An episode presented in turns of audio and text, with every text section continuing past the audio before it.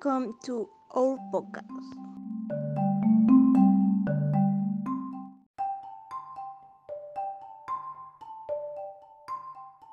Today, we'll say about emotional and nutritional health.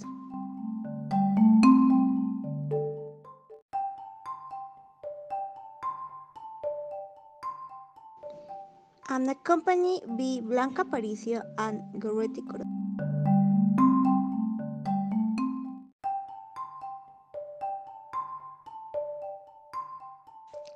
We will start with the nutrition you will talk about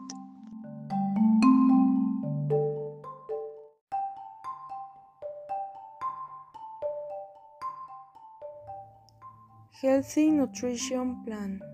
To begin, we will see the concept of obesity, since this goes hand in hand having a healthy nutrition plan. It is defined as an accumulation of abnormal or excessive fat that can affect health. The consequences of obesity are as follows cardiovascular diseases, mainly heart disease and stroke, diabetes, musculoskeletal disorders, some cancers. What is the healthy nutrition plan?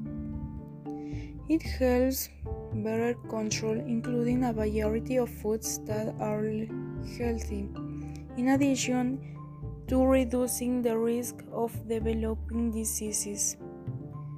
Highlight fruits and vegetables, whole grains, and low fat dairy products.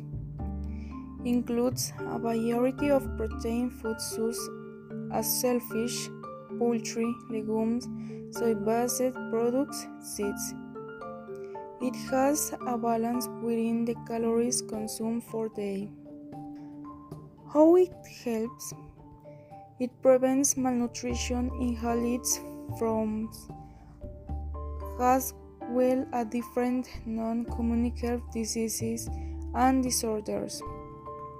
Improves the immune system blood pressure at normal levels. You get the energy you need to carry out daily activities. How could it be applied in everyday life? Most of the food consumed during the day should be fruits, vegetables, without leaving aside meat and fish. They should always be steamed, grilled, or baked, leaving aside frying and excess oils. The consumption of fibers is very important to regulate intestinal transit and provide a feeling of satiety. Water should be the main drink. You also need to limit your intake of salt and sugars.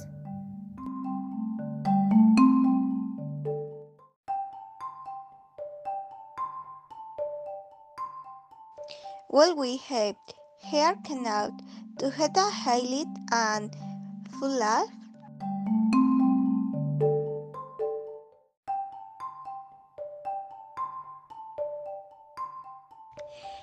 Next, we will hear about mental health by Goretti.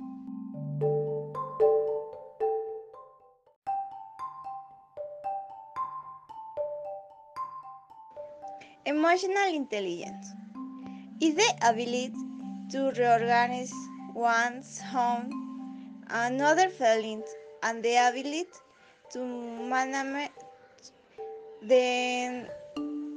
It is good from a basic ability to sense the distinctions between other the constraints in their mood, temperament, motivation, and intentions.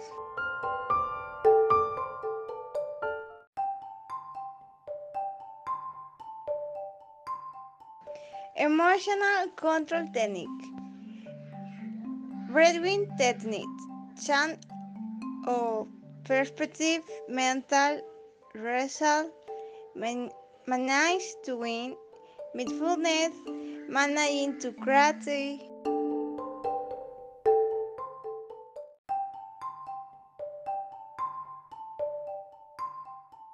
Emotional intelligence helps to work as teammates listening to other proposition initiative can knowing how to deal with conflict. Among the most common emotional at work are those relation to anxiety.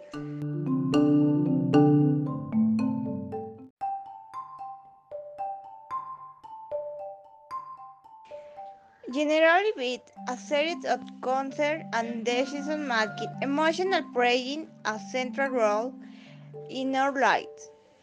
They inform, use mobilize, use to action, and allow use to add more precise. It is important to, learn, to listen to team, today. they into account in our decision making and coping style.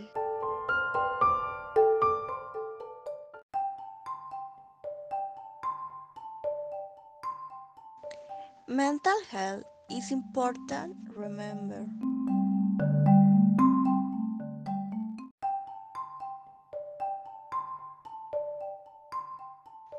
Well, thanks for staying you till the end of our podcast.